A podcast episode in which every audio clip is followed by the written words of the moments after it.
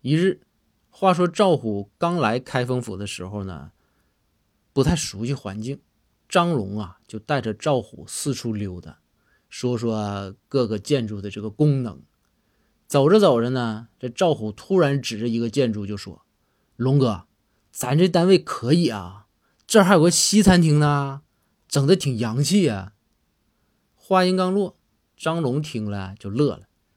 张龙啊，指着另外一个建筑对赵虎说：“虎啊，你看那个建筑，那那个那个名字。”叫什么？